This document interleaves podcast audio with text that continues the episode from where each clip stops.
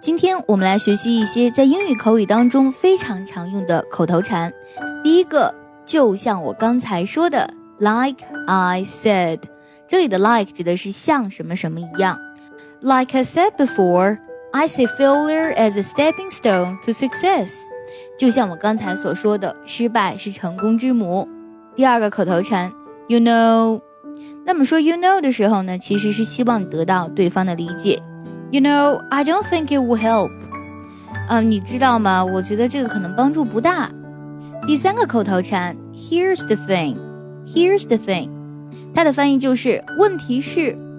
Here's the thing. We don't have that much money for the trip. 问题是呢，其实我们没有那么多钱去旅行。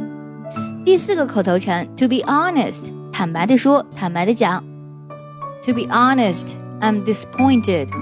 坦白的说，其实我挺失望的。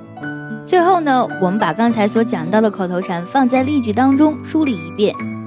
Like I said before, I see failure as a stepping stone to success.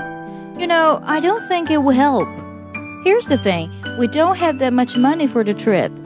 To be honest, I'm disappointed.